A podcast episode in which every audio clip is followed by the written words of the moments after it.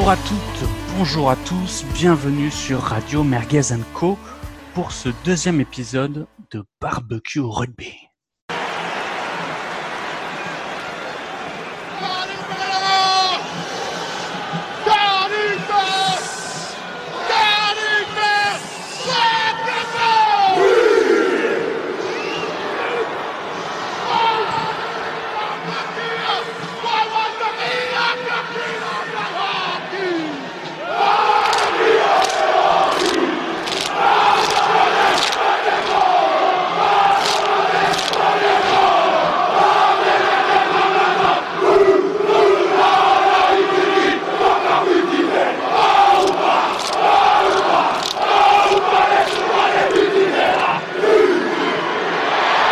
Et oui, on ne pouvait pas mieux commencer notre barbecue sans parler évidemment de, du plus grand exploit du rugby argentin, évidemment cette victoire des Pumas face aux All Blacks samedi 25 à 15. Nous allons y revenir évidemment.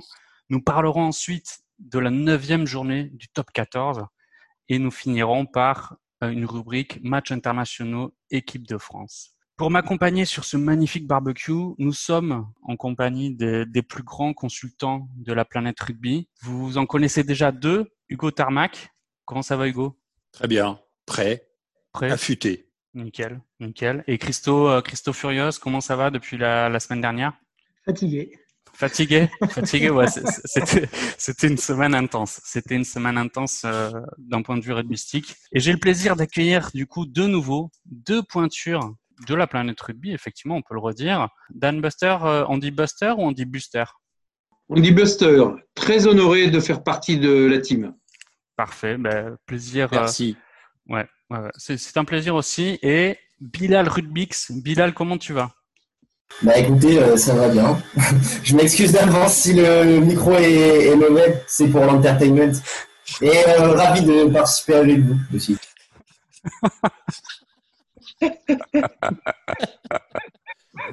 Bonnes interventions. ok, nickel. Bon, on va commencer, mais comme je l'ai annoncé dans le plan, par, par cette victoire des Pumas. C'est la première victoire de l'Argentine face aux Blacks dans son histoire. C'est record de points de Nico Sanchez euh, face aux Blacks. Et c'est au final un sentiment de d'un score mérité. C'est pas une, c'est pas immérité, c'est pas un hold-up. Dan, tu as, vu le match. Comment tu as senti ces Argentins? Avec la grinta qu'ils ont habituellement, ça devait arriver un jour. C'est arrivé samedi dernier et c'est normal.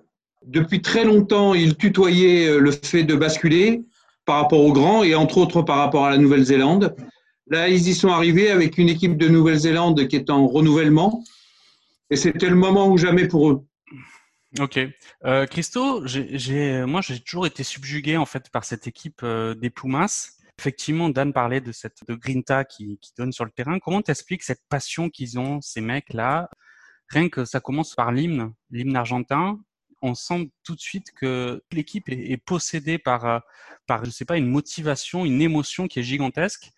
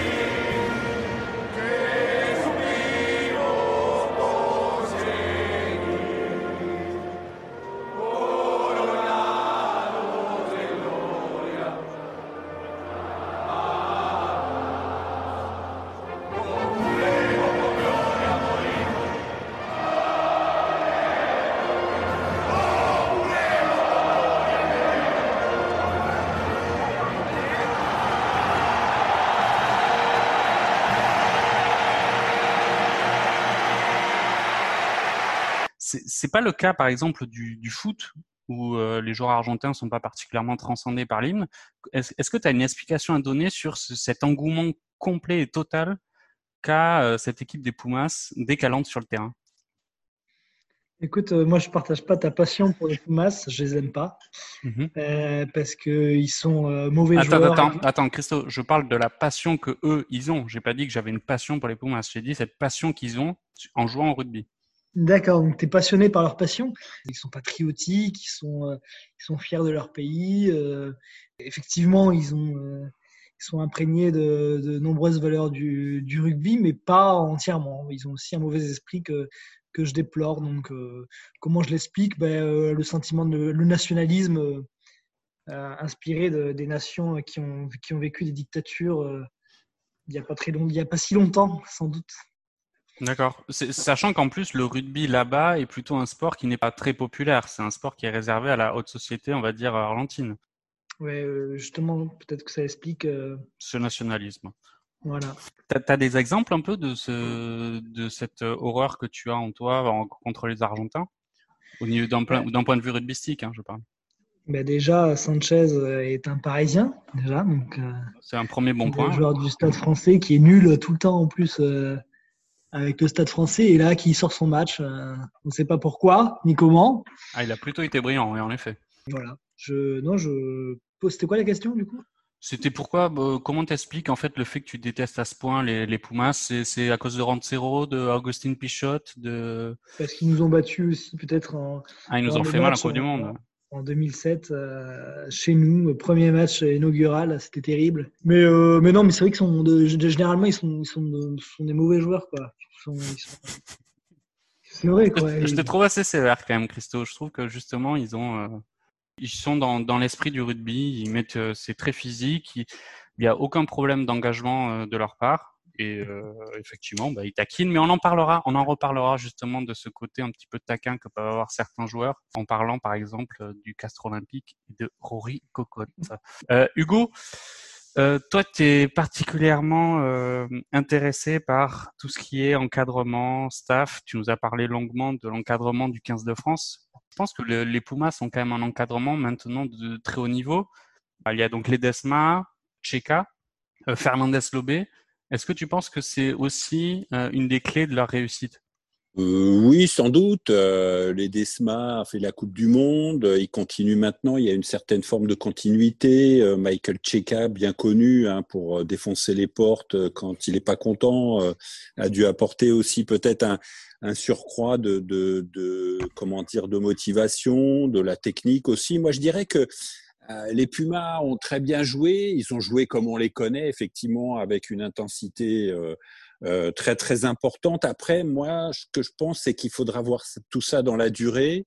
Est-ce qu'on peut jouer comme ça sur l'intensité, sur l'émotion, match après match, sur des grandes compétitions, sur une Coupe du Monde? Voilà, je pense qu'ils ont battu, comme, comme le disait Dan tout à l'heure, je suis assez d'accord, ils ont battu les Blacks quand il fallait. On reviendra sur les All Blacks, hein, c'est quand même la deuxième défaite. Hein, il y a quelque chose, il y a, il y a, quand même des, des, choses à dire, très critiquées, mais voilà, je pense que euh, les Pumas ont fait leur match, euh, ils ont eu euh, les rebonds pour eux, ils ont gagné sans qu'il y ait eu il y a matière à discussion.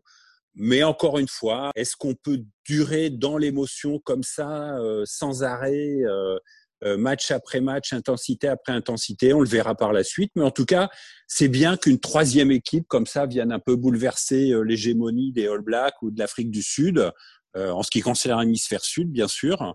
Ça fait un peu de piment à la compétition. Donc, alors, moi, je, voudrais, je voudrais rajouter une chose. Sauf erreur de ma, ma part, Michael Cheka était l'entraîneur du Japon quand le Japon a battu l'Afrique du Sud en Coupe du Monde. Non, et je pense c'était pas Eddie Jones. C'était Eddie Jones. C'était Eddie, ah Jones, l'entraîneur. Oui, exact. Non, Cheka, il a été entraîneur de l'Australie et ça a été assez raté d'ailleurs. Son... Oui, ça a été assez raté son passage. Euh, Bilal, il y a les, les Blacks. Euh, comme l'a dit Hugo, on vient de perdre euh, deux fois d'affilée. Je crois que c'est la première fois depuis au moins dix ans qu'ils n'ont pas fait euh, telle, telle série. Est-ce que Yann Sorn est, sur la sellette? Parce que clairement, on avait analysé la performance des Blacks la semaine dernière, avant leur défaite contre l'Australie. Donc on était plutôt dithyrambique, on a fait une belle, analyse merguez en disant euh, potentiel de ouf, etc. Le lendemain, bim, ils perdent contre l'Australie. Ok, c'était l'équipe B. Là, clairement, ils ont perdu en mettant la grosse équipe face aux Pumas. Comment t'expliques ce, ce coup de moins bien, euh, ce gros coup de moins bien qu'il y a euh, chez les Blacks? Je ne sais pas du tout si c'est de la faute de, du sélectionneur en tant que tel. voilà, je pense que effectivement, comme il ça a été dit, bah, l'équipe des All Blacks elle est en train de, de, de se renouveler. Donc, on peut pas non plus attendre les meilleures performances euh, tout de suite euh, de la part euh, d'un effectif qui est en train de se, se reconstruire. Après, voilà, il faut, il faut donc voir sur le long terme. Moi, de toute façon, je suis pas le genre de personne à penser que parce qu'il y a quelqu'un qui a fait une série de une ou de plusieurs mauvais résultats, il faut tout jeter sur la sellette. Et sinon, on revient à des, à des bordels dans, des fédérations comme on a pu l'avoir avec, par exemple, avec Guinoves, voilà, à une époque en équipe de France.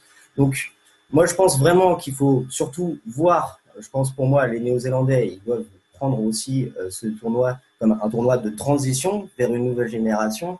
Et c'est peut-être qu'à la fin du bal qu'on comptera les points.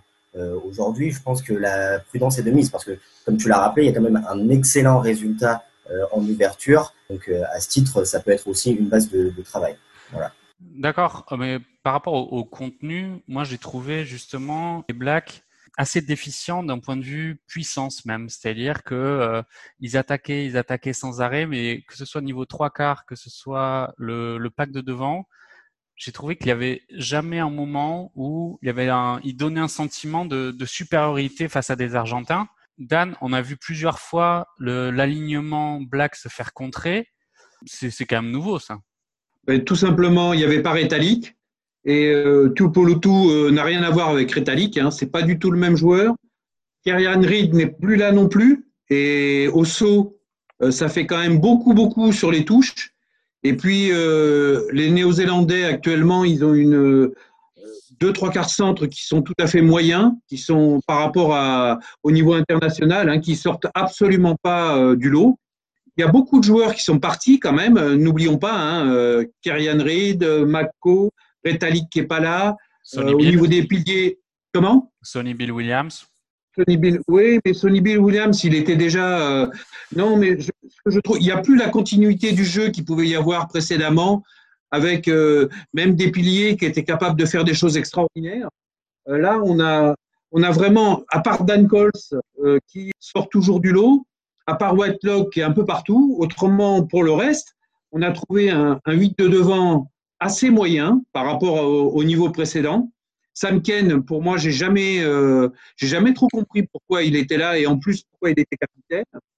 Et puis après, euh, la paire de centre, elle est franchement, euh, Goudu, Brown, c'est franchement, euh, c'est au niveau international, mais c'est moyen, c'est pas du tout le niveau auquel les Blacks nous ont habitués. Bah, donc la, défaite par, la, défaite par, rapport à l'Argentine, elle est juste normale par rapport à, une équipe des All Blacks qui n'a pas su développer un jeu en continuité, un jeu en accélération qu'ils ont l'habitude de faire. Christo, la semaine dernière, on parlait de la qualité capillaire de Kamisha. Goudu euh, est quand même particulièrement performant. Il a été très performant par rapport à, sa coiffure. Qu'est-ce qui s'est passé depuis qu'il a, qu'il a arrêté cette coiffure à la, à la MacGyver? On sent qu'il a un peu perdu euh, son rugby. Donc euh, Goudu. Goudu Ouais, le, le, le, trois quarts centre. Goudu, le trois quarts centre, le, le déménageur. Ben oui, mais euh, ben écoute, je crois, enfin, je, je me souviens pas de ses coupes de cheveux, je t'avoue, j'ai pas. Oh il est des fois, il est coiffé en iroquois, enfin, il, est, il ah, change de, de, Ah, c'est plutôt iroquois alors plutôt que Marcel, non? Non, non. Ouais, ouais, enfin, au choix, il change. il a la banane, il a la banane, il a la banane.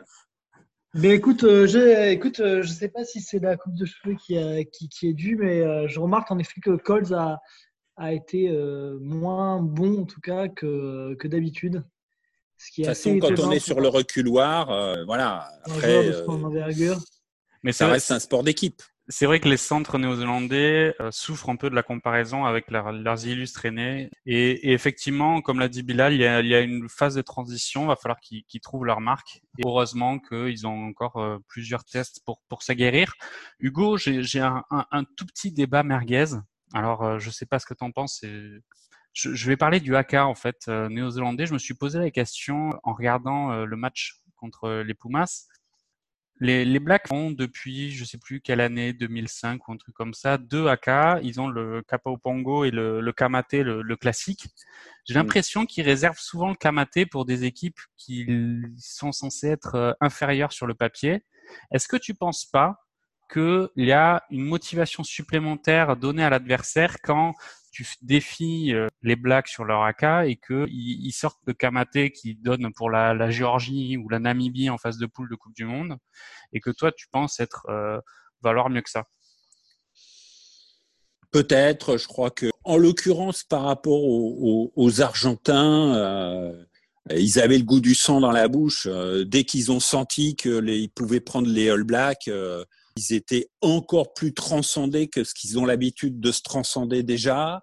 Voilà, ils veulent absolument prouver euh, qu'ils sont euh, sur la scène internationale. Euh, tous les joueurs, encore une fois, ont répété que c'était aussi par rapport à tout ce que traversait l'Argentine aujourd'hui et le peuple argentin, sur le Covid, sur la crise économique. Donc voilà, je pense que Kappa Pango et autres et variantes euh, pour eux, je crois que euh, voilà, ils avaient euh, ils avaient le feu et ils l'ont mis sur la pelouse et les All Blacks.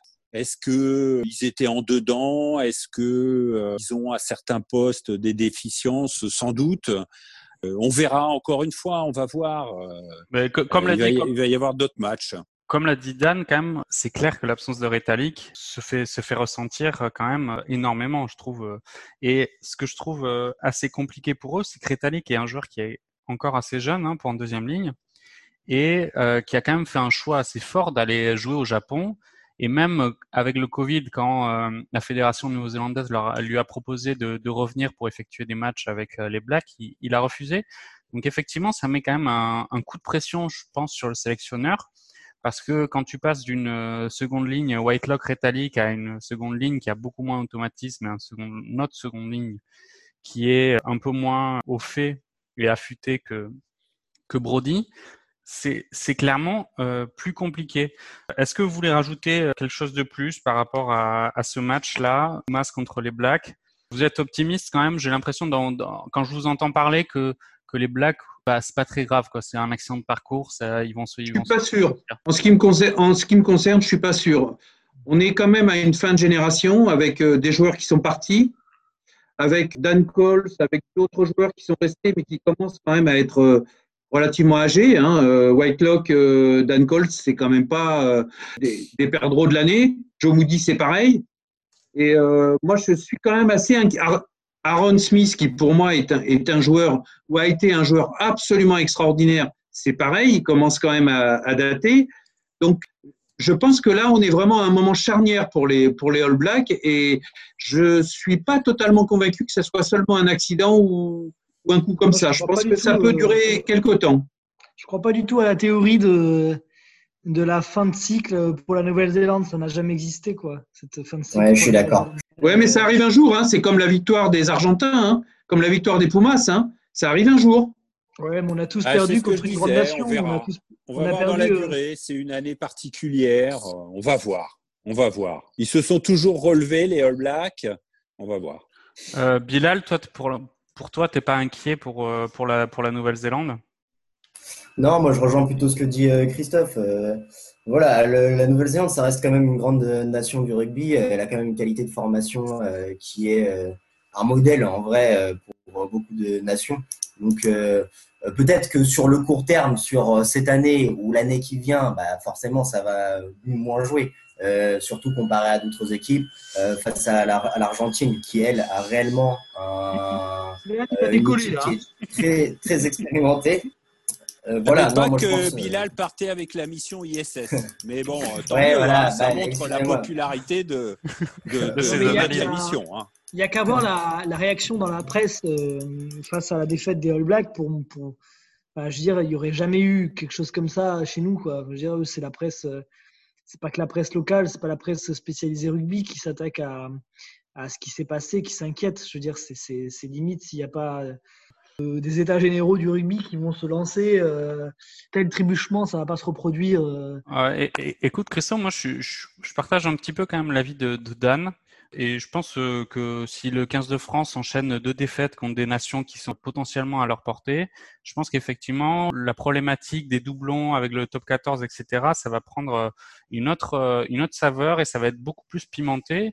Et, et je pense que c'est normal. Et les Blacks, moi, m'inquiètent un peu dans le sens où je trouve qu'ils ils ont du mal à, faire des différences. Je, je les vois pas euh, avoir un, potentiel collectif et physique, en tout cas sur les deux derniers matchs, qui laisse penser qu'il y a, il y a beaucoup de solutions dans, dans ce groupe-là. Après, j'espère me tromper parce que c'est quand même. Eh écoute, tant mieux parce que regarde, si si as raison, il y a un alignement parfait des planètes pour nous faire gagner la Coupe du Monde, euh, la prochaine Coupe du Monde. Hein. Parce on, que verra, on verra. On verra. On verra, on verra. C'est un autre sujet d'émission. C'est un autre sujet d'émission, ça. Voilà. Avant de parler de ça, il faut quand même euh, revenir. Hein. Euh, la génération des All Blacks là, qui vient de partir, c'est la génération qui a été championne du monde en 2011, championne du monde en 2015, qui a perdu en 2019 en demi-finale contre les Anglais. Ça, c'est toute une génération qui est en train de partir, qui à chaque fois s'est enrichie de quelques joueurs, mais l'épine dorsale Kyrian Reed, Whitelock, Dan Coles, euh, Aaron Smith, ils sont là depuis, euh, depuis les calendes. Attends, Et là, ils sont... Dan, Dan je t'arrête quand même. Euh, tu as parlé de la finale de la Coupe du Monde 2011. Je pense que c'est pas un bon argument parce que ça a été un vol et que mais je peux pas te laisser dire. mais, que mais tu as raison, que ça soit un vol ou pas, il n'empêche que c'est une génération qui a été championne du monde en 2011, championne du monde en 2015, qui a perdu en demi-finale en 2019 ils sont en train de partir et ils vont pas être remplacés aussi facilement que ça. Parce que là, c'était la génération protée des All Blacks. Les All Blacks ont toujours été en haut du panier dans le monde du rugby, mais là, ils sont quand même face à une falaise. Mais ils ont il va falloir euh, la remonter, la falaise. Hein. Réintroduire des jeunes joueurs. Euh, Savea, en 2011, il avait quoi? Il avait 20 ans, je crois. Donc, euh, oui, mais c'est pas avec Godou, c'est pas avec Godou qu'ils vont aller loin euh, au niveau de la ligne de trois quarts. Hein. Bon, on sait pas, on lui laisse, on lui laisse euh, sa chance, on, va voir. Hein. En tous les la suite au prochain épisode sur euh, la, suite de cette compétition, on, le y verra plus clair, je pense, d'ici un ou deux matchs. On va voir si les All Blacks réagissent, s'ils sont en capacité de réagir. On, on les a encensés après les victoires contre l'Australie. Mm-hmm. Ils n'ont pas besoin de nous pour euh, se faire détruire, effectivement, comme euh, euh, comme tu le disais, sur le, le, le, par la presse euh, et le pays tout entier qui est au chevet de, de l'équipe. On va voir, on va voir. Beau défi en tout cas et qui nous prépare des beaux matchs. Ben, joli match déjà dans, dans deux semaines contre l'Argentine, justement, cette revanche le, le 28. Et là, déjà, ça va être intéressant de voir comment ils ont réussi à penser leur play et voir si les Argentins vont encore jouer sur la corde euh, émotion dont, dont, vous parlez si bien. Ok, ben je vais, on va on va clôturer cette euh, cette page euh, euh, All Black Pumas et on va ouvrir ben, le, le, top 14 que, que nous chérissons tant. C'était la neuvième journée. Alors neuvième journée, ça n'a pas trop de sens à cause du Covid parce qu'il y a des matchs annulés, reportés dans tous les sens. Grosso modo, là sur les matchs qu'il y a eu ce week-end, on va dire que la plupart des favoris ont gagné, sauf sauf La Rochelle. La Rochelle qui s'est pris une, une, bonne une bonne rouste par euh, par euh, le, le Stade Français. Toulouse était favori à Pau, toi, pour toi? Oui, bien sûr. Non, mais je ah parle favori sur le papier. on va dire que tu regardes le, le, calendrier, tu regardes le calendrier de cette neuvième journée. Il y avait quand même des, des favoris qui se démarquaient et, et Toulouse euh, était favori face à Pau. Ah non, je suis pas d'accord. Oh, si, si, moi je suis, je suis totalement d'accord. Totalement d'accord. Ah, moi, je, tiens à dire que c'est ni Paris qui bat euh, le stade, le stade français qui bat La Rochelle. La Rochelle était sur une série de cinq victoires. Ils avaient fait un match dantesque contre Clermont. Euh, je les ai trouvés un peu dedans. Les, le Stade Français était transcendé. Ils voulaient absolument gagner. Tout ça, c'est très bien. Le Toulouse a battu euh, peau à peau. Voilà. Mais moi, ce qui me ce qui me désole dans ce top 14 qui se déroule en ce moment, c'est que certaines équipes, attends, attends, euh, Hugo, que je Hugo. ne nommerai pas dans le couloir rhodanien d'ailleurs, plus particulièrement, euh, eh ben, euh, c'est un euh, animal, tu veux dire? euh, font, euh, font, voilà, c'est ça. On ne sait pas si c'est un lion ou si c'est un loup. Mm. Euh, eh ben, font, euh, font, font, jouent du, du Covid. On vient d'apprendre qu'ils vont peut-être reporter le match qui avait déjà été reporté. Bizarrement, c'est à une période où euh, euh, leur joueur emblématique, euh, je dirais, ce, ce, ce, ce danseur des lignes arrières, Tuisova, euh, et ses 200 kilos et son mètre 70, le, le Covid, le troisième Covid avec les centre, Fidjiens. euh, voilà, peuvent pas jouer. Je, je, je pense que là, on est un peu aussi à un moment fort du top 14 quand des équipes, euh, euh, Agen par exemple, ils sont derniers, mais ils ont fait tous leurs matchs. Donc, ils ont un protocole. On pourrait se poser la question une fois pour toutes de ces protocoles qui sont mis en place dans les équipes. Voilà, c'était mon coup de gueule de l'émission, mais je tenais à le dire parce que ça fausse complètement le championnat. Écoute, euh, Hugo, là, tu, tu fais des, tu portes des accusations quand même qui sont assez, assez graves, assez lourdes. Tu, tu insinues que, que le loup s'engouffre, s'engouffre. Ouais, le loup est, est un loup pour le top 14, je dirais, euh, et s'engouffre dans, dans une, une faille juridique qui est que, à partir d'un certain nombre de cas positifs dans son équipe, le club peut euh, demander le, le report du match. Tu penses que ils ont euh, suivi les conseils euh, toujours avisés de, de Mourad Boudjelal, euh, qui attendait euh, et qui a proposé que euh, quand on sent que une partie de son effectif part en, en tests internationaux, le, le Covid a bon dos, c'est ça? Bah, je sais pas, c'est un peu ça. Moi, je fais un constat.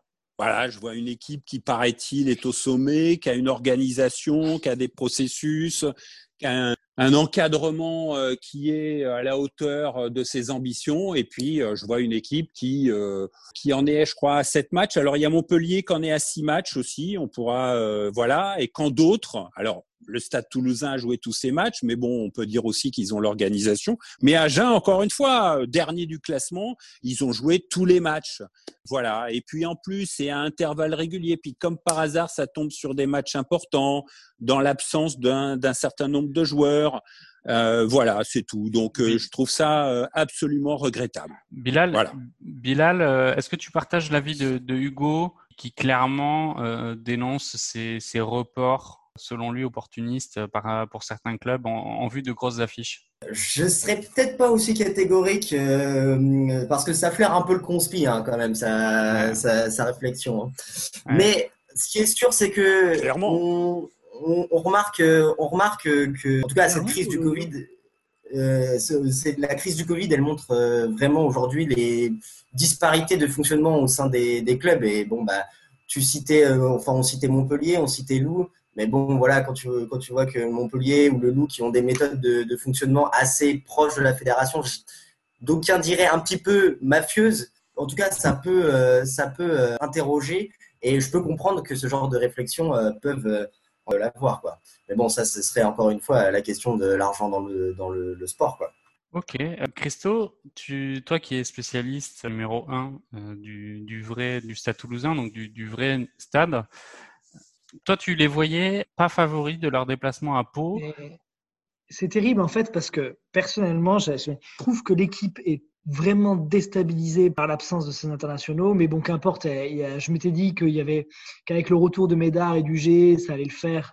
Mais quand je les ai vus jouer euh, contre, contre c'était contre Castres, je Mm. crois, il y a deux semaines, je me suis dit mais c'est foutu. Euh, UG, personne lui fait la passe, euh, tout le monde l'ignore. euh, euh, tout le monde s'en fout de lui. Je sais pas, je comprenais pas ce qui se passe. J'ai compris maintenant, il, il met fin à sa carrière après qu'on ait pu penser qu'il allait à- aller à Bayonne. Et donc je, je sentais qu'il y avait une désorganisation. Lebel, il se la pète maintenant. Il faut vraiment le calmer lui parce que il va beaucoup trop loin. Il apparemment, il a pris un ego euh, surdimensionné. Il- Mhm. et je trouve qu'il y avait- plus cette cohérence dans l'équipe. Il y avait plus cette volonté. Il y avait plus, euh, il y avait plus cette structure qui était apportée, je trouve, par la charnière Ntamak euh, Dupont. Et donc j'étais très inquiet là. Je me suis dit là, on va se prendre branlé sur branlé comme euh, vous savez il y a il y a deux trois ans où, euh, où on n'arrêtait pas de perdre. Et donc je pensais vraiment que Pau, en plus avec son match contre le Racing, qui avait, je vous rappelle que Pau a failli gagner au Racing quand même. Enfin, faut le faire, quoi. Euh, alors certes, on pourra euh, débattre sur les matchs à huis clos, est-ce que ça a une influence ou pas sur les matchs à l'extérieur, peut-être ou pas. Mais, euh, mais j'étais persuadé que Pau, enfin je les sentais bien, ils ont une belle équipe Pau et je pensais sincèrement qu'ils allaient, qu'ils allaient pouvoir s'imposer à domicile. Ça me semblait être la moindre des choses. Ce que je regrettais d'ailleurs parce que je suis profondément toulousianiste. Donc euh, j'aurais été très déçu, mais, euh, mais tant mieux, tant mieux. Après ce Movaka euh, replacé en 8 aussi, il y, a plein de choses à dire. Et c'est intéressant ce que tu dis. Tu ne fais pas confiance à Hugo Mola pour dégonfler les, les, boulards de, de, Lebel et de Tozin. Tozin là, qui est au, au frigo maintenant pour, pour trois mois. Tu, tu crois qu'il y a des difficultés au, au stade toulousain? Par rapport à, la gestion des égaux de ces jeunes trois quarts avec euh, cette osmose à trouver avec les, autres un peu plus aguerris? Ben, J'ai des sources euh, qui m'ont dit que, en tout cas, ils étaient en train de le calmer parce que ça allait, ça allait pas bien. quoi. D'accord. Moi, j'avais effectivement eu des sources comme quoi, euh, quand ils avaient joué à 7 avec l'équipe de France, leur boulard empêchait leur capacité physique au-dessus du lot, on peut le dire, de s'exprimer correctement. Source concordante alors. Ouais, ouais, source concordante. Donc euh, finalement, quand il y a deux sources euh, sur le même sujet, ça sent quand même la merguez. Dan? Après, oui, après, il faut juste quand même dire, Pau a joué neuf matchs. Bravo à eux. Mais jusque-là, ils étaient à peu près bien classés parce qu'ils avaient joué neuf matchs et qu'ils les avaient pas tous perdus comme Agen. Pau, c'est pas la grande équipe non plus quand même. Hein. C'est une équipe. Mais je, crois que Christo a confondu qui joue avec beaucoup de cœur à la maison. Je, crois que euh, Christo a confondu Whitelock, le Whitelock de All Black et le troisième ligne centre de, la section paloise. Il me semble aussi. Il me semble aussi. Je pense que ils n'ont jamais, eu aussi, jamais eu une aussi bonne équipe, je pense. Euh. Oh, attends, il y a. On verra à la fin de saison. il y, avait le tu vas me parler du Néo Z là qui était. À... Bah ouais, euh, Slade. Ouais, Slade, oui, mais bon, il n'a pas eu. il n'y a, pas eu, il a pas eu aussi Armitage là? Il n'a pas eu tellement d'influence dans le jeu. Quoi. Ouais, enfin, un joueur, c'est pas non plus euh, tout, le, tout un match, toute une saison. Hein. Les top 14, c'est une très très grande saison, ah éprouvante. Euh, voilà. Et puis n'oublions pas, n'oublions pas aussi, et, je reviens euh, dessus, n'oublions pas aussi que les équipes qu'on trouvera à la fin de la saison, c'est les équipes qui ont un encadrement qui sort de l'ordinaire. Hugo Mola au Stade Toulousain, il est quand même, c'est Hugo Mola. Il réussit des choses inattendu et, c'est une vraie réussite d'être allé le chercher et de l'avoir fait venir. Christophe Urios euh, au CABBG, c'est pareil, c'est un, pour moi un très très grand entraîneur. et je pense qu'à Montpellier et à Pau, ils n'ont pas les mêmes. Hein. Christo? Dan, Hugo Moula, c'est quand même pas difficile de le faire venir au Stade Toulousain. Il était entraîneur d'Albi. Euh, tout le monde a envie d'être entraîneur du Stade Toulousain, quoi. oui, mais c'était pas le seul qui avait envie de venir au Stade Toulousain. Hein. ils, ont, ils ont rencontré beaucoup de monde avant de choisir Hugo Mola. Hein. Beaucoup, beaucoup. Hein. Mais ce que je veux dire, c'est que c'est pas, c'était pas difficile d'aller le chercher, quoi. Non, c'est le choix. C'est le choix, c'est de l'avoir choisi. Mais c'est bien. Ah, ah oui, on est d'accord. C'est très bien parce qu'on prend toujours des anciens, on prend toujours des anciens du stade. Et ça, c'est important, je trouve. J'aimerais en parler d'une chose aussi, l'arbitrage aussi. Je suis profondément toulousain, vous le savez, mais je trouve que les, les Toulousains, enfin les Palois se sont fait quand même entuber. Je trouve qu'il y a eu un vrai arbitrage. Euh, gros, ils ont été arbitrés comme un gros, euh, Toulouse, c'est ça? Oui, exactement, comme, comme Gros, comme Geoffroy euh, Gros. Mm. Gros. Et, euh, Moi, je suis pas d'accord. Ça, c'est Toulon. Ça, c'est Toulon. Moi, j'ai vu le match. Je suis pas du tout d'accord euh, sur le ah fait que le Stade Toulousain ait été avantagé, particulièrement avantagé par l'arbitrage. On parlera peut-être de Castres contre contre le Racing ou attends, il y a un vrai questionnement. Hugo, Hugo, là, Bilal, qu'est-ce que tu voulais dire? Il disait que la victoire de Toulouse restait euh, quand même relativement euh, bien payée quand même. Je suis assez d'accord avec euh, avec Christophe là-dessus quand même parce que Pau ils ont quand même fait un bon match. Alors Pau, ok, c'est pas une très très grande équipe, mais ils ont quand même Antoine Astoy qui est en grande forme en ce moment et ça fait et ce depuis quelques semaines et tout. Le seul point positif peut-être pour Toulouse, c'est le fait que Holmes sur le match est bien remplacé euh, il décolle, il décolle, il décolle. Christo, euh, mais il lui fallait simplement de jouer un certain nombre de matchs. C'est toujours pareil. Quand on entre de temps en temps, on n'a pas la caisse pour encaisser un match. Ça fait plusieurs matchs qu'il joue d'affilée. Ben voilà, il, revient à un très bon niveau, comme l'équipe dans son ensemble d'ailleurs.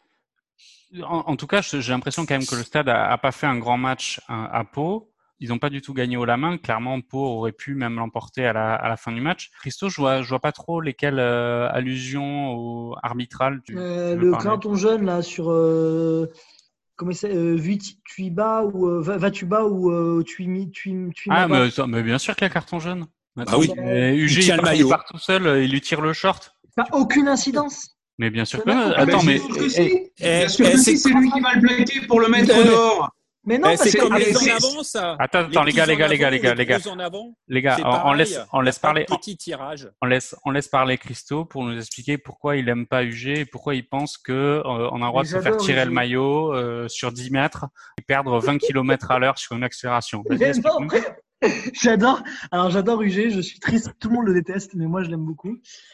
C'est, il a un problème avec les anabolisants et les contrôles antidoping, c'est tout. Non, c'est un joueur avec qui j'ai commencé au Stade Toulousain et euh, je suis triste qu'il parte. Ça me rappelle à quel point je suis vieux.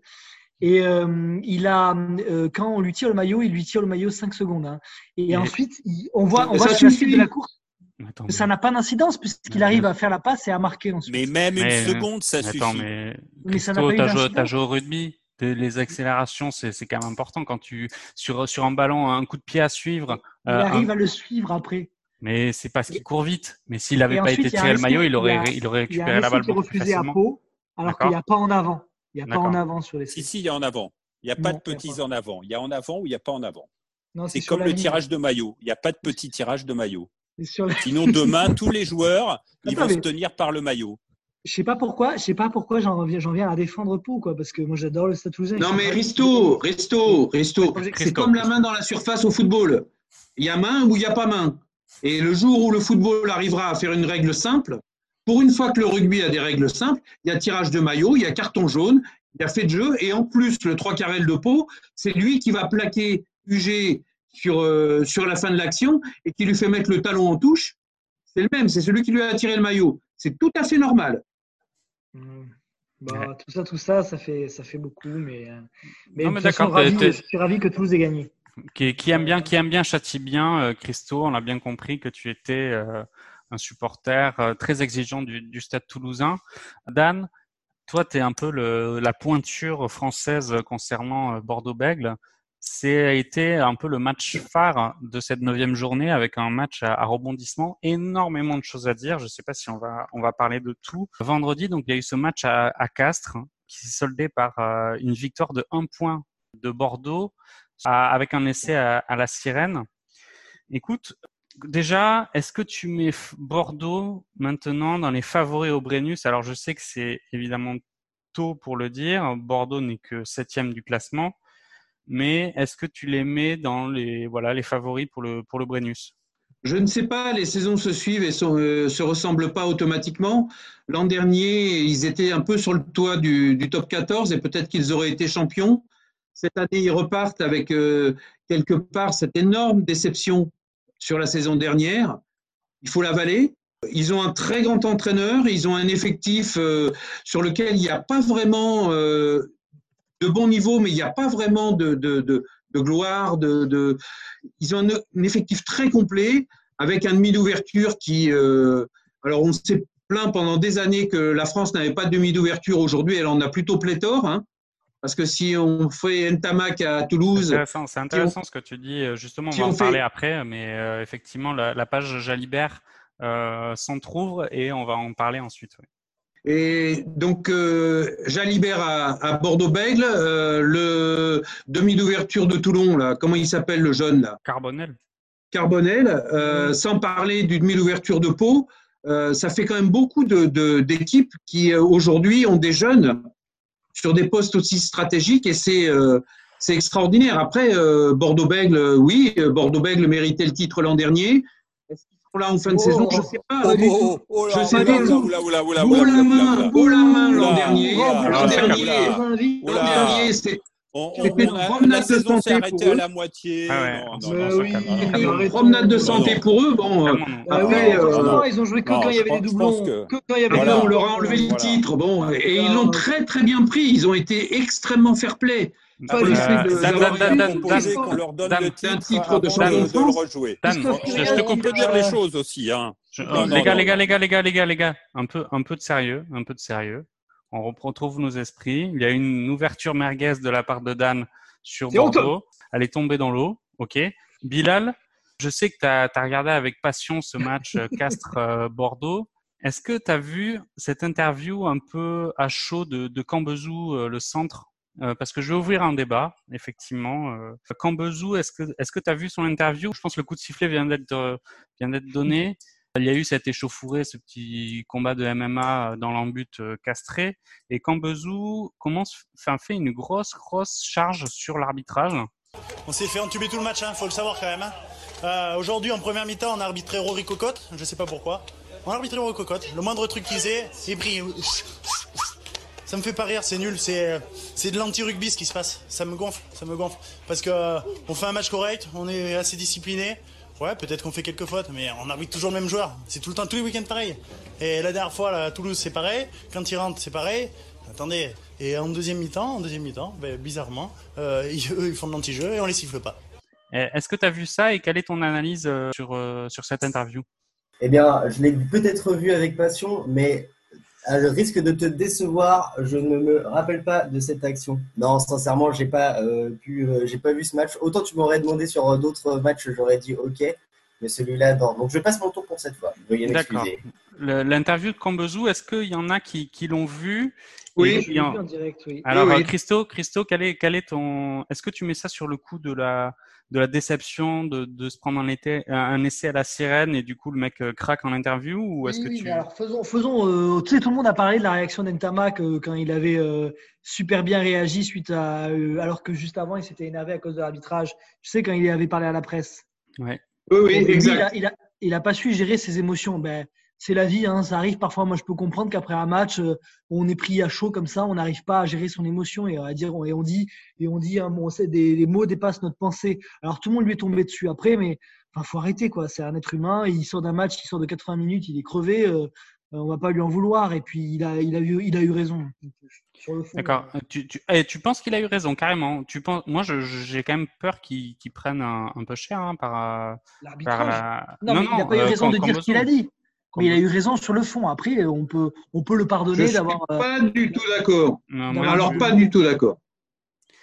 Parce que, euh, enfin, pour, pour aussi remettre dans le contexte, Cambezou, à la, à la fin du match, dit, je cite, on s'est fait entuber tout le match. Il faut le savoir quand même. En première mi-temps, on a arbitré Rory Cocotte et je ne sais pas pourquoi. C'est trop vrai. Le moindre truc qu'il faisait Cocotte- était sifflé.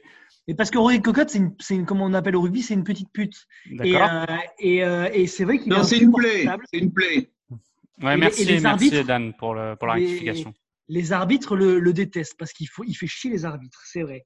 Et ben là, le mec, il a voulu s'imposer dès le début et il a fait, et il a, il a, il a pénalisé euh, Cocotte à chaque fois qu'il faisait quelque chose. Il, il lui a mis 10 mètres, il lui a fait fin.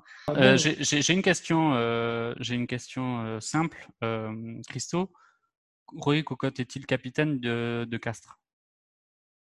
Non. Alors pourquoi il ouvre sa gueule comme ça sur le Mais terrain? parce que c'est le 9, il a le droit de parler à Ah. l'arbitre. Il y a le 9 Ah, je capitaine. savais pas. Je il savais pas, que, droit. je savais pas que le 9 avait le droit À de. Castres aussi, euh, toujours. À Castres, c'est comme ça. Tout le monde le sait et ça fait partie du rugby français. Enfin, c'est comme ça. Ouais, bah écoute, euh, c'est un débat. Je pense que ce débat, on va on va en parler euh, peut-être plus longuement lors de la, la prochaine euh, émission parce qu'il y a il y a d'autres spécialistes aussi de de fait du parler sur le terrain, du, du chambrage qui, qui vont qui vont intervenir. Mais Cambezou, moi j'ai un peu peur qu'ils se prennent quand même une une bonne une sanction quand même de la part de la de la ligue pour pour son pour sa sortie. Euh, D'autant plus, d'autant plus que c'est un multirécidiviste. Hein. Cambezou, Euh, il est, il est- à Combezou, il, est- il en est pas à sa première. Donc euh, ça fait lourd, ça fait lourd. Et, et là où je suis d'accord avec Christo, c'est que 80 minutes de jeu, quand tu sors et que tu es interviewé tout de suite et que tu viens de perdre euh, quasiment à la dernière seconde, c'est vrai que tu peux être un tantinet, un tantinet énervé. Mais Combezou, il est habitué à ça quand même. Hein. Ses sorties sont connues dans le monde du rugby. hein. Ok. Euh, Hugo, Dan a parlé effectivement tout à l'heure de, justement ce, numéro 10 euh, de Bordeaux euh, qui est euh, Jalibert. Il a peut-être oublié aussi de dire que euh, une des qualités de, de Bordeaux, c'est d'avoir aussi un, remplaçant de luxe. Hein. Botica est quand même un joueur aussi très solide à ce poste-là. Mais, revenons sur Jalibert. Il y a encore eu une polémique sur Jalibert par rapport à ce match-là. Pour remettre dans le contexte, euh, Bordeaux met un essai euh, à la dernière minute à la sirène qui les fait passer devant. Jalibert, qui est alors sur le banc, rentre sur le terrain en, en sprintant pour aller euh, faire une grande accolade avec ses coéquipiers, mais malencontreusement, il passe devant Tumora, il lui met une petite bouffe à l'arrière de la tête, et là, il y a une légère échauffourée. Il y a, il y a deux choses par rapport à ça.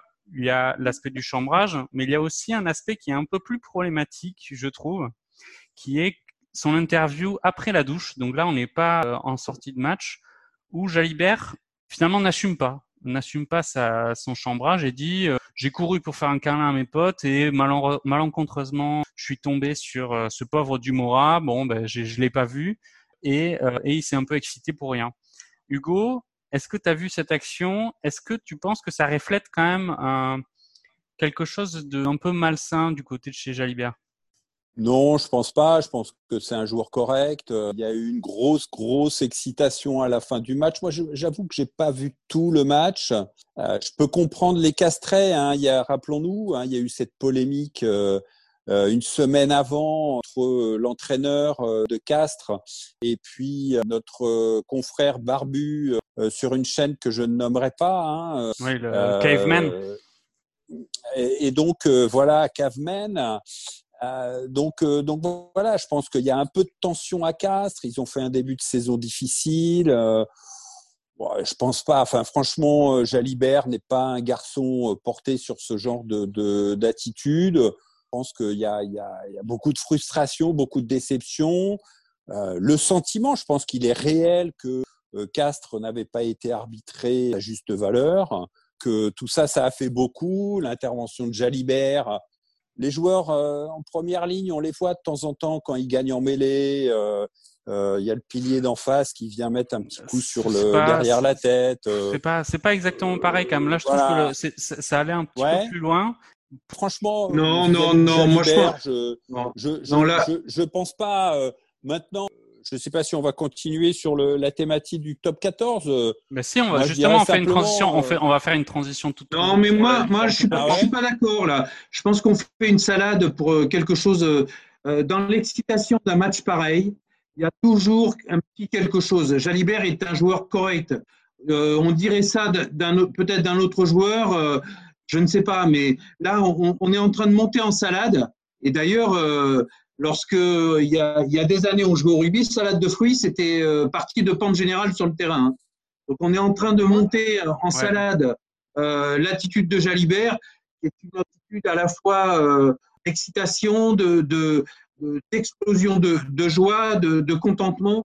N'oublions pas, Curio, c'est l'ancien entraîneur de Castres, avant Régiardo, et que donc il y, a, il y a tout un contexte qui fait que ce match était très particulier D'ailleurs, ça s'est envoyé hein, parce que on parle d'incidents, de, de, petits incidents, et pendant tout le match, les chocs ont été monstrueux. Hein.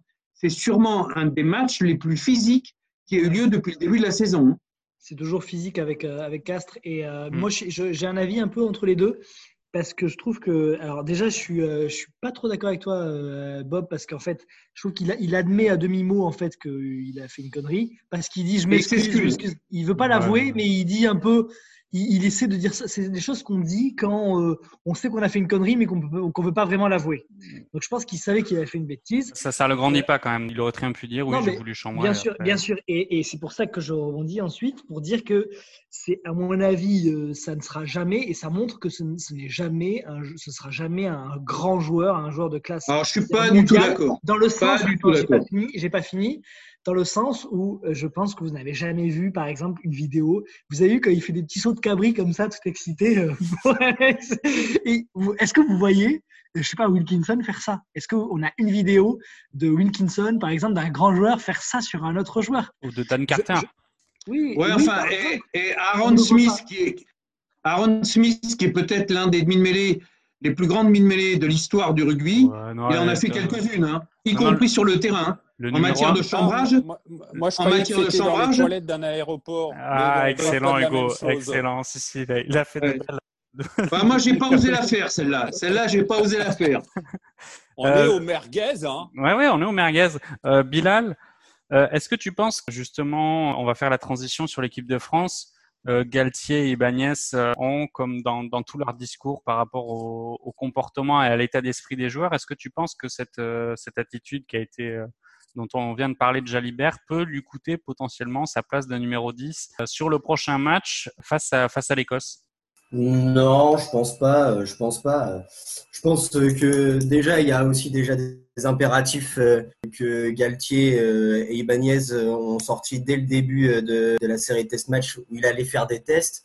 Et Galtier et Ibanez, ils ont aussi peut-être des connaissances plus profondes de, du profil de, Mathieu Jalibert. C'est un professionnel, c'est tous des professionnels.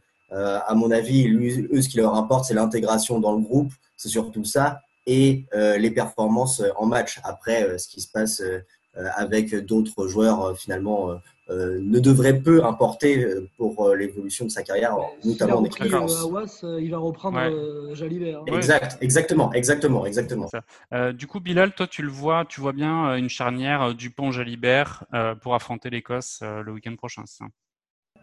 Maintenant qu'Entama est blessé, euh, effectivement, on peut euh, penser à ce que c'est la plus, euh, la plus logique. Après, en plus, ce serait celle qui a potentiellement la plus d'expérience après celle de Dupont et Tamac pour affronter l'équipe d'Écosse, l'équipe d'Écosse qui on reste quand même sur une défaite et je pense qu'il faudra pas qu'on fasse un peu comme on avait fait lors du dernier match, c'est-à-dire preuve d'un peu de suffisance et donc un peu de maturité et donc de continuité pourrait faire plaisir. Je comprends pas comment il s'est blessé, euh, Ntamak. Ben, c'est assez obscur en fait. Pour l'instant, il n'a pas eu d'informations. On parle juste d'une douleur à la cuisse, euh, mais on dit quand même qu'il va louper euh, les deux prochains matchs de l'équipe de France. Donc ça reste quand même un peu plus qu'une légère douleur à la cuisse. On va espérer pour, pour le stade que, que ce soit pas trop grave. Toulousain blessé. Ouais, ben justement, donc on a on a entamé cette cette transition vers vers l'équipe de France. J'aimerais quand même parler de ce match qui était qui ressemblait quand même à un match piège euh, et qui a finalement été annulé, c'est le match contre les Fidji. Alors c'est toujours dangereux quand même d'affronter les Fidji parce qu'on connaît leur euh, leur impact physique, leur euh, enfin je veux dire c'est jamais trop un cadeau pour des pour des joueurs justement qui commencent en équipe de France d'affronter les Fidji parce que tu sais que physiquement tu vas revenir tu vas sortir de ce match en boitant. Le, le match a été annulé en, en raison de, de cas de Covid dans la sélection fidjienne on n'est pas sur un problème de, de, communication par rapport au, on va dire, au délai et à la décision d'annuler ce match parce que les, les cas euh, fidjiens, ils, sont pas apparus vendredi quand même. Ça faisait quand même plusieurs jours qu'il y avait euh, des cas de Covid dans la sélection. La décision d'annuler le match est intervenue vendredi. Il y a quand même euh, un peu un foutage de gueule pour les, les clubs Non, qui ont des euh, françaises. C'est parce qu'ils retestent à chaque fois tous les jours pour voir s'ils sont pas positifs. Donc ils le font jusqu'au dernier moment pour être sûr de pouvoir, euh, enfin pour avoir un espoir de jouer. Enfin, je Ouais, pense. mais au, au final, on reste quand même sur un match euh, de l'automne euh, Nation Cup dont, dont on va parler ensuite. Le, le- la fameuse règle des euh, les joueurs restent euh, reviennent dans leur club à partir du moment où ils ont participé à trois matchs, donc à être sur trois feuilles de match. Tous les clubs du top 14 qui avaient des, des joueurs qui faisaient partie de ce squad euh, équipe de France là des deux premiers matchs avaient prévu sur leur calendrier évidemment de retrouver leurs joueurs le week-end prochain. Au final, cette annulation du vendredi, elle a bon dos parce qu'au final, ils ont dit non, non, mais maintenant les joueurs sont à disposition des clubs. Mais évidemment que les clubs vont pas ré- réintégrer ces internationaux euh, un jour ou la veille du match pour les renvoyer euh, avec l'équipe de France le lundi. Donc, je trouve que cette façon de faire est pour le moins maladroite, sinon euh, irrespectueuse. Euh, Hugo, qu'est-ce que tu en penses? Bon, je crois que c'est une période encore une fois très trouble euh, où le, le Covid est très difficile à gérer, surtout pour certaines équipes. Hein. On va pas revenir sur mes propos de tout à l'heure. Hein. Non, mais Lyon l'a facile. Et, Hein. et, et, et- et en ce qui concerne les Fidji, euh, ils jouent en France, l'encadrement vient des Fidji. C'est- vrai que c'est compliqué pour eux euh, cette situation euh, en France. Après, on peut aussi dire que c'est cet accord euh, bancal où les clubs étaient prêts à lâcher cinq matchs, la fédération, enfin, C'est. Galtier, la fédération, ils ont, ils ont voulu être intransigeants jusqu'au bout. Donc, pour montrer qu'ils n'avaient pas perdu, ils ont gardé le principe des six matchs. Mais au final, les joueurs ne peuvent pas être que sur trois feuilles de match. Personne n'y comprend strictement rien. C'est à la fois pas terrible pour l'équipe de France et à la fois pas terrible pour les clubs, on le sait. Toute cette période des doublons. Le championnat va vraiment démarrer quand les joueurs vont revenir. Euh, je voudrais juste dire entre parenthèses, quelle organisation, quelle équipe de n'importe quel sport, euh, et je ne parlerai pas du basket, hein, puisqu'ils sont cinq sur le terrain, pourrait se passer de sept joueurs essentiels titulaires dans son équipe majeure? Aucune. Donc, même la Nouvelle-Zélande même la Nouvelle-Zélande. Donc voilà, le, Stade Toulousain, euh, on ne va pas revenir sur cette nouvelle polémique, mais euh, une fois qu'on a dit ça, on a tout dit. Donc euh, pour revenir là-dessus, je pense que c'est pas vraiment le Covid, c'est un ensemble de choses qui fait que tout est bancal en ce moment et il faut avancer, faire avec et, voilà.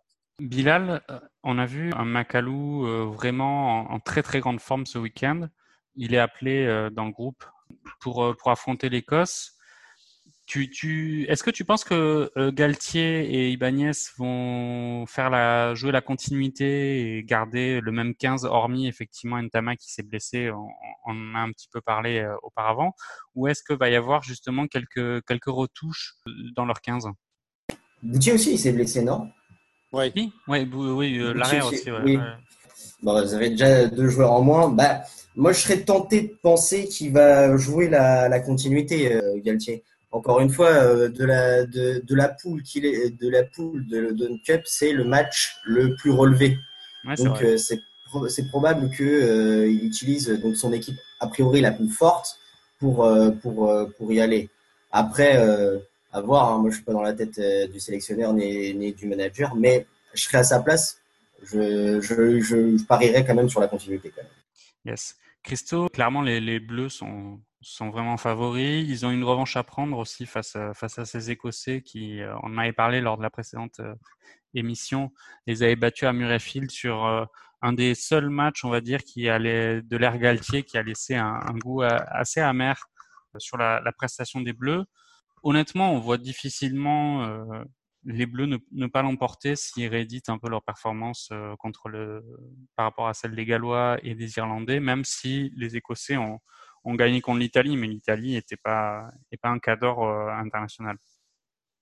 Oui, oui, ben, on verra, parce que si, euh, si justement il y a un changement au niveau de la charnière, qui fait rentrer d'autres joueurs, qui, qui essaie de tester, parce qu'il faut savoir que Galtier, il peut utiliser chaque joueur que trois fois.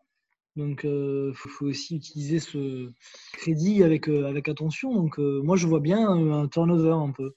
D'accord. Ok. Dan, rappelle-moi un peu les, les poules de l'Automne Nation Cup, pour, en tout cas pour la France. La France est avec l'Écosse, l'Italie. Et, c'est qui la, la, quatrième équipe? Je ne sais pas. Moi, je ne sais pas non plus. Hein. Je, je... Mais c'est pas gagné contre l'Écosse. Hein. Ils sont très joueurs. Ils ont, paraît-il, euh, j'ai lu une interview comme quoi ils avaient un pack euh, qu'ils n'avaient pas eu depuis très longtemps. Donc, euh, s'ils tiennent devant en termes de puissance, ils ont des joueurs très techniques derrière. Ça peut être une très belle opposition. Ouais. Moi, je je bah, comprends pas comment, il, comment il fait en fait le, le, sélectionneur. Il voit un match à la télé, il se dit tiens, il est bon ce joueur et je vais le prendre parce que bon, Macalou, on sait qu'il est, on sait qu'il était bon, mais bon là, il a fait un très bon match et ça y est, il se dit tiens, il faut que, faut que je le mette dans mon équipe. Il est bon lui. Hein.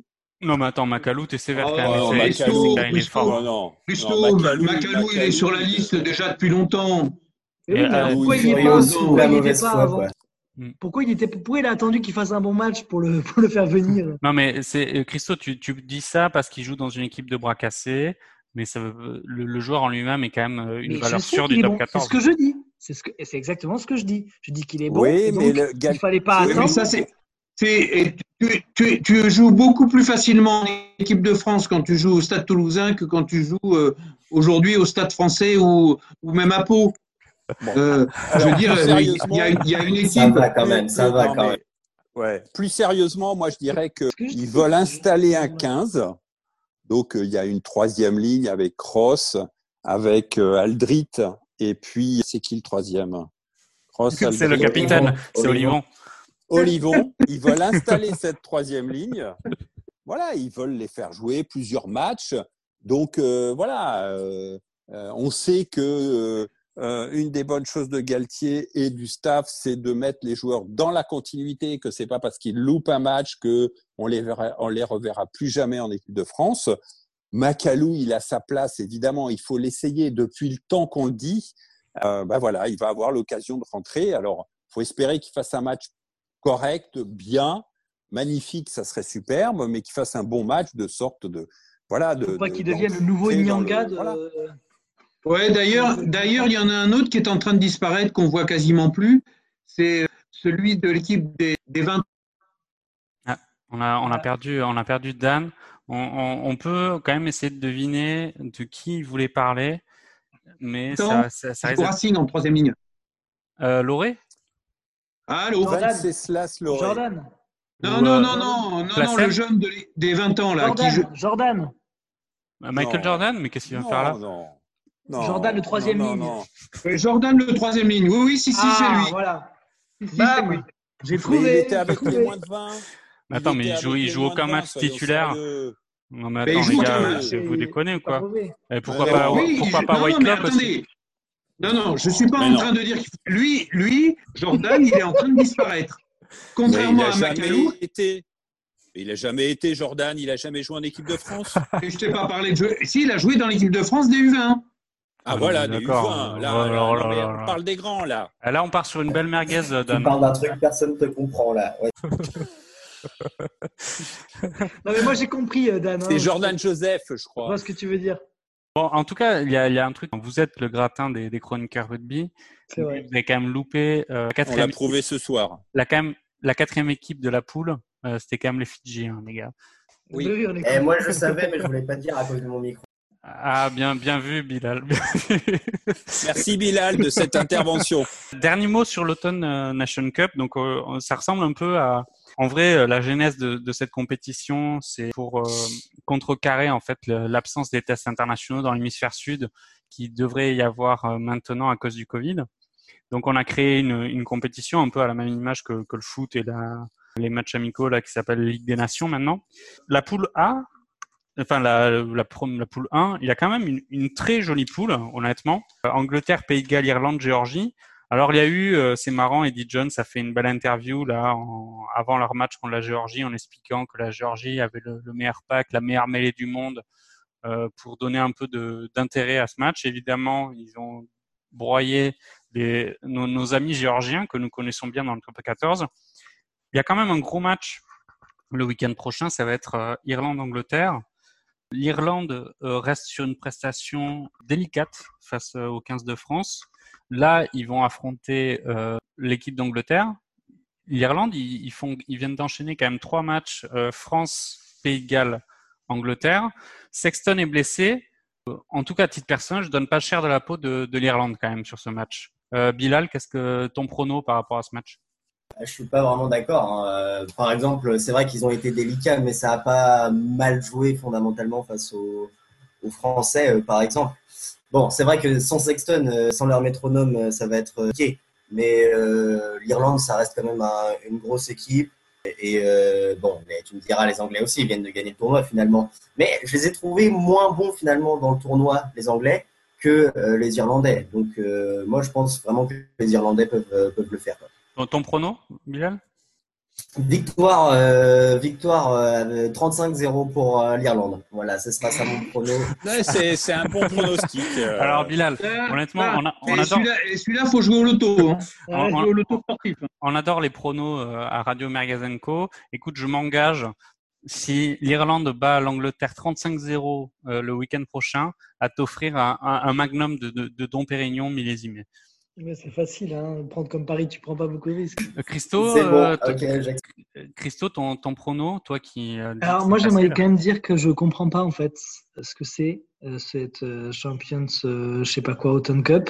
Je comprends pas. Bah, L'automne, c'est une pas. saison quand même. Ouais, je comprends pas quel est le rapport avec les six nations et pourquoi, enfin, que- qu'est-ce qui se passe, enfin, c'est quoi le, le lien entre les deux? Est-ce que le six nations va être supprimé ou, enfin, je, pourquoi il y a, pourquoi il y a la Georgie qui apparaît, là, l'Italie, enfin, je, je, je ne comprends pas en fait. Oh, c'est juste que la Géorgie tape à la porte quand même depuis euh, quelques années euh, pour, euh, pour intégrer euh, les six nations en, en prétextant à juste titre, je trouve qu'ils ont un niveau à peu près semblable à celui de l'Italie et que euh, c'est un peu faire un cercle trop fermé qui leur empêcherait de progresser, de les, leur empêcher de, de faire de, de, gros de gros matchs comme ça et de au final les matchs de la Géorgie contre la Roumanie ou euh, la Tunisie ou etc. ça, les, ça leur permet pas de progresser. Là, il y avait il y avait quand même une fenêtre qui était que les tests euh, dans l'hémisphère sud étaient étaient annulés. Je pense que c'était une bonne opportunité pour intégrer ces équipes-là. Les Fidji, comme l'a dit Hugo, euh, on sait très bien que tous les joueurs euh, fidjiens jouent en Europe. Donc, c'était pas une, une, grande difficulté logistique euh, de les faire venir pour, euh, pour participer. Et au final, je trouve ça assez dommage parce que le match contre l'équipe de France qui a été annulé, les Fidji avaient quand même une très grosse équipe. Hein. Si on nommait évidemment le Covid, Radradra, Tuisova, ça aurait été un gros test aussi pour, pour, pour les Bleus. Et, et je pense qu'il y a, il y a un, intérêt, un intérêt sportif à cette compétition même si euh, ça reste euh, des matchs amicaux en plus pour, euh, pour combler des trous dans le calendrier. C'est vrai qu'il y avait beaucoup de trous. Oh, Risto, Risto. Non, je, je, pense que, comme l'a bien dit Bob, la Géorgie euh, tape à la porte depuis pas mal de temps. Ils ont une équipe euh, valeureuse, avec des joueurs qui, dans le top 14, quand même, euh, se multiplient. Hein, c'est pas un ou deux joueurs par-ci, il commence à y en avoir beaucoup, surtout devant, surtout en première ligne. Après, euh, voilà, c'est comme toute compétition, il y a des équipes qui sont un peu au-dessus et des équipes qui sont un peu en dessous. L'Italie aujourd'hui euh, est un peu en dessous. Elle a même, euh, je pense, jamais été un peu au-dessus. Euh, Bien qu'elle soit valeureuse d'ailleurs. Et pourquoi il n'y a pas ah, mais, mais, mais ils, sont, ils sont valeureux, ils ont d'ailleurs des attitudes au niveau des hymnes qui s'apparentent assez facilement à celle de l'Argentine. Exactement. Ouais, mais on ne peut, pas comparer, on, peut pas comparer euh, l'Italie et l'Argentine. Hein. L'Argentine et l'Argentine. Non, non, non, mais justement, euh, Bob, Bob laisse-moi finir. Euh, la comparaison, elle peut se faire. Elle peut se faire avec une tendance que peut avoir assez facilement le rugby à être, euh, à avoir des positions politiques euh, difficiles dans des pays comme cela, hein, y compris dans leur histoire. L'Italie, l'Italie, quand il y a l'hymne italien, ils sont presque en, presque, je dis bien presque, euh, au niveau de la transe que peuvent avoir les Argentins. La seule chose, c'est que c'est pas les mêmes sur le terrain, quand même. Exactement. Mais c'est ça, mais c'est totalement ça. C'est le, c'est le, c'est le Mussolini et euh, comment il s'appelait le dictature, la, la, dictature en Argentine. Le point Godwin, c'est moche, les gars. Mais non, Godwin, c'est avec Hitler. Non, mais moi je suis d'accord. En plus, c'est des latins, tout ça. Enfin, il y a, y, a, y a, des ressemblances euh, entre les deux. Dan a tout à fait raison. Tu veux dire que Pinochet euh, a, a, influencé Pinochet, c'est au Chili. Pinochet, c'est le ah Chili. non, c'est pas, c'est pas Pinochet. Ouais. J'ai oublié. Euh... Allende. Allende. Ah. Allende. Enfin, c'était pas ça. Allende, c'est le Chili aussi. C'est les colonels. Euh, mais Attention. ils ont des noms. Ah non, c'est. Euh, euh, Videla. Videla. Videla. Bravo. Bravo. Et d'ailleurs, et d'ailleurs, et d'ailleurs, souvenons-nous de la Coupe du Monde en Argentine. Hein. Oh, moi, moi, je, moi, moi, je, enfin, c'est encore une fois un avatar du Covid avec euh, les équipes de l'hémisphère sud qui ne montent, qui ne peuvent pas venir dans l'hémisphère nord ou qui ne veulent pas venir dans l'hémisphère nord. Euh, c'est une compétition, mais tout est brinque-ballant. Euh, six matchs, mais euh, trois feuilles de match pour chaque international, chaque international on va pas faire un deuxième tournoi destination euh, s'il y avait eu que le pays de Galles, l'Irlande, l'Angleterre, la France. Pour, ils auraient joué deux fois dans l'année entre eux pour donner un semblant. Alors en plus est venu se greffer là-dessus le fait que ça se joue sans spectateurs. Ouais. Hein, donc euh, ça donne une dimension euh, un peu surréaliste à cette période. On va voir au niveau du tournoi euh, si, euh, grâce au vaccin, euh, tout ça va pouvoir se jouer, rien n'est moins sûr à l'heure où je vous parle. Je pense que le France-Écosse va être très intéressant quand même comme, comme match. Est-ce que, okay. vous pensez, est-ce que vous pensez que les, les, les, les, matchs qui se jouent à huis clos ont une incidence euh, sur les, le fait que les, enfin, quand les matchs se jouent à domicile ou pas Est-ce ah, que ça l'absence de spectateurs, euh, je pense, oui. a une réelle influence sur le score. Euh, Vraiment bah, Ah ouais, ouais, j'en je, je, suis persuadé. Quand tu joues ouais, à Toulon ouais. et qu'il n'y a pas je de supporters, euh, quand tu joues à, à, Castres, à La Rochelle, euh, euh, le Racing non parce que de toute façon c'est ils jouent dans une boîte de nuit donc c'est différent. Mais sinon, le, Je pense qu'il y a quand même beaucoup de clubs où, où l'absence de supporters est quand même fortement préjudiciable, en partie pour les petits clubs, je trouve. Non, pas, pas seulement pour les petits clubs. Non, non, je suis pas d'accord. Euh, pour les grands clubs aussi. Euh, Bordeaux, Bordeaux, ne fait pas partie des grands clubs. Si, si, justement, Bordeaux fait partie des grands clubs. Euh, hein. mais aller jouer à Toulon, aller jouer à Toulon avec les spectateurs, c'est pas la même chose qu'aller jouer à Toulon sans les spectateurs. Hein. Ça, c'est certain. Euh, et pareil pour le Stade Toulousain. Euh, aller jouer au Stade Toulousain avec personne, personne autour du stade, arriver dans, dans, dans un froid et un silence, ça n'a rien à voir. Là, il faut, il faut reconnaître que euh, l'absence de spectateurs, après, après, il y a la gestion du Covid. On ne va, pas, euh, va pas faire pendant 25 émissions sur le fait qu'on gère le Covid. C'est comme ça, c'est un aléa, ça fait partie. Ça fait partie des choses. Il y a une chose qu'on a oublié de dire, c'est la personnalité de Fabien Galtier quand même. Hein. Parce que Fabien Galtier, l'histoire des six matchs euh, et le reste, je pense qu'il n'y est pas pour rien. Et de toute façon, c'est quelqu'un qui compose relativement peu, qui a beaucoup, beaucoup intrigué pour euh, prendre l'équipe de France. Ça lui réussit en ce moment. Il n'est pas quelqu'un de populaire hein, dans le monde du rugby. Hein. Ok, ben Dan, sur, ces mots-là, je vous propose de, clôturer euh, ce deuxième, euh, ce barbecue, hein, qui a été finalement assez dense. Ben, je tiens à vous remercier quand même tous les quatre de votre participation généreuse, brillante et éclairée. Merci à Bilal. J'espère que tu vas pas trop, trop prendre feu avec euh, avec ta, fusée. Et euh, je remercie aussi tous les auditeurs qui sont très nombreux pour leur écoute attentive. N'hésitez pas à venir débattre sur les réseaux sociaux, sur Facebook, sur euh, Twitter, sur Instagram et participer au jeu blind test de la merguez. Donc là pour cette deuxième édition, donc voici le blind test. À vous de dire dans les commentaires à quelle action cela correspond n'hésitez pas à participer. Réfléchissez deux minutes. Euh, c'est pas excessif. Les Français sont tranchants sur leur prise de balle. ils avancent, ils avancent et ils sont euh, assez rapides dans la libération. Toujours pareil, quand on avance, souvent, les ballons, les ballons vite. Pas venir mettre les mains sur le ballon comme on dit. Ouh, ce caramel, ce terrible plaquage de. L'action se poursuit, mais je peux vous dire que Maestri est venu au soutien de son ouvreur parce qu'il s'est fait, mais alors, désossé. Voilà un, mot de la fin pour, euh, pour tout le monde, Bilal. Bah, euh, merci. Et la prochaine fois, euh, je mettrai mon aspirateur fort en mode off. Christo? Eh bien, vive le stade.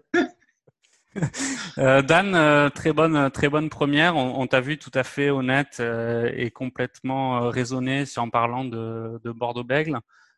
Comment tu as trouvé ta première prestation? J'ai beaucoup aimé l'émission, j'ai beaucoup aimé les débats, y compris la passion. La passion, ça fait. Le rugby est un sport de passion et c'est bien que nous nous retrouvions autour de ça, autour de ce thème. C'est beau, c'est beau, c'est beau. Et Hugo, euh, le mot de la fin? Eh bien, euh, on attend la prochaine émission. On pourra débattre. La France euh, aura rencontré l'Écosse. Le Loup aura peut-être joué son premier match du championnat la vie du rugby continue et malgré cela, on est tous passionnés.